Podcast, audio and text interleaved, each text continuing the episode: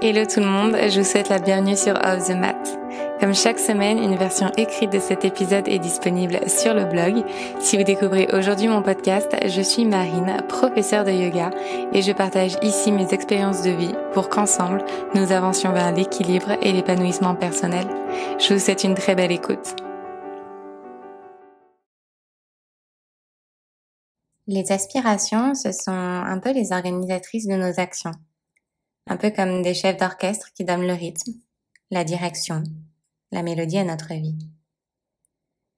Les aspirations, elles nous aident à donner de la signification et de l'utilité à nos choix.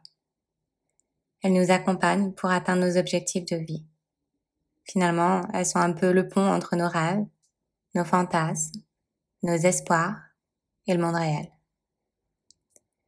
Le Larousse définit une aspiration avec les mots suivants force intérieure, tendance profonde qui pousse quelqu'un vers un idéal ou une meilleure situation. Alors voici ces cinq conseils que tu peux appliquer pour développer tes aspirations. Mon premier conseil, réfléchis au but de ta vie ou à ton dharma. Je vous en parle souvent dans mes lettres de ce fameux dharma. Avons-nous un seul dharma? J'en doute. Je crois qu'au fil de notre apprentissage, nous évoluons et ce dharma évolue avec nous. Je crois que pour être heureuse, il faut s'autoriser à s'écouter et à changer avec soi. Les enfants, eux, n'ont peur de rien, parce qu'ils ne connaissent pas la signification du risque et du danger avant de l'avoir expérimenté. Ils ont besoin de se brûler au moins une fois pour comprendre. Et parfois même, ils recommencent quand même. Parce que, qu'est-ce qu'une petite brûlure? Au regard de l'adrénaline éprouvée dans le risque et du plaisir ressenti dans la nouveauté. Mon deuxième conseil, accueille le changement.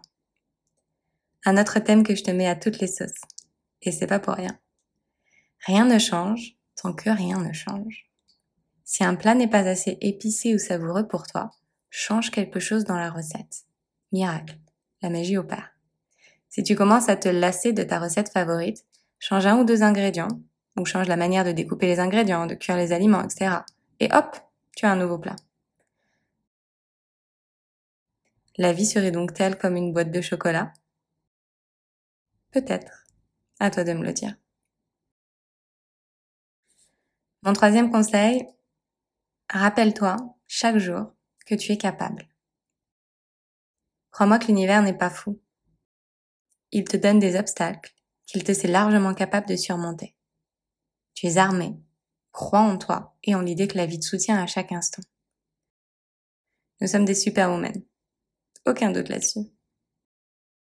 une de mes qualités, c'est que je fonce. C'est assez naturel chez moi. Je suis gourmande, intrépide. J'aime le challenge parce que j'aime la difficulté. Je n'abandonne jamais parce que j'aime gagner.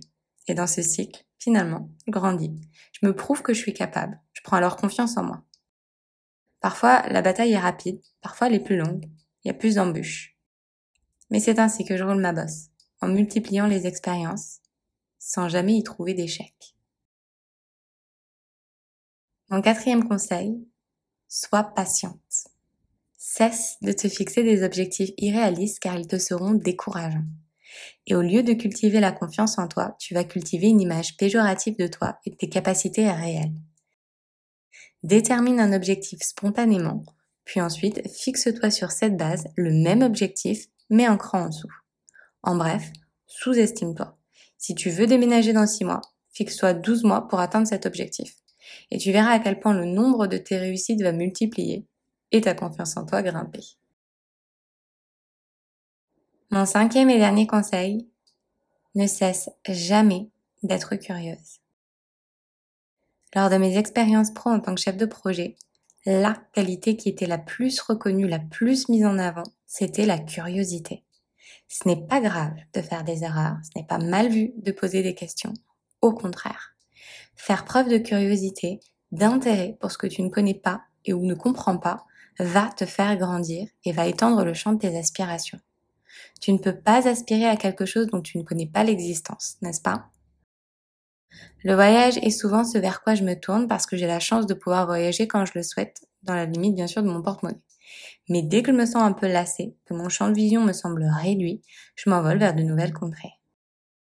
Je te rassure, pas besoin d'être aussi extrême, ne t'inquiète pas. Une nouvelle activité, de nouvelles rencontres, un nouveau livre, etc. Tout ça, c'est aussi fantastique. Transformer tes aspirations en réalité, ce n'est pas un processus qui va être linéaire et facile. Ça nécessite de l'autodiscipline, ta passe, de la connaissance, du changement et de t'autoriser à grandir et à évoluer. Mais crois-moi, redoubler d'efforts pour te concentrer sur ce qui t'anime profondément est incroyablement gratifiant. Et je peux te promettre sans aucun doute qu'il t'apportera énormément de joie. Merci d'être ici, exactement tel que tu es. Ces mots, ils sont issus d'une des lettres que je vous envoie chaque semaine par mail. Si tu as envie de recevoir des mots inspirants chaque semaine dans ta boîte mail, je t'invite tout simplement à cliquer sur le lien en description de cet épisode. Merci de m'avoir écouté. Merci de m'inspirer chaque jour. À très vite. J'espère que ces mots résonneront en vous et qu'ils vous inspireront dans votre chemin de vie. Si cet épisode vous a plu, n'hésitez pas à écouter le reste de la playlist et à rejoindre dès aujourd'hui Luna, une communauté bienveillante que j'ai à cœur de guider chaque semaine vers le bien-être et la pensée positive au travers de mots doux inspirants. Encore merci pour votre écoute et je vous dis à très vite.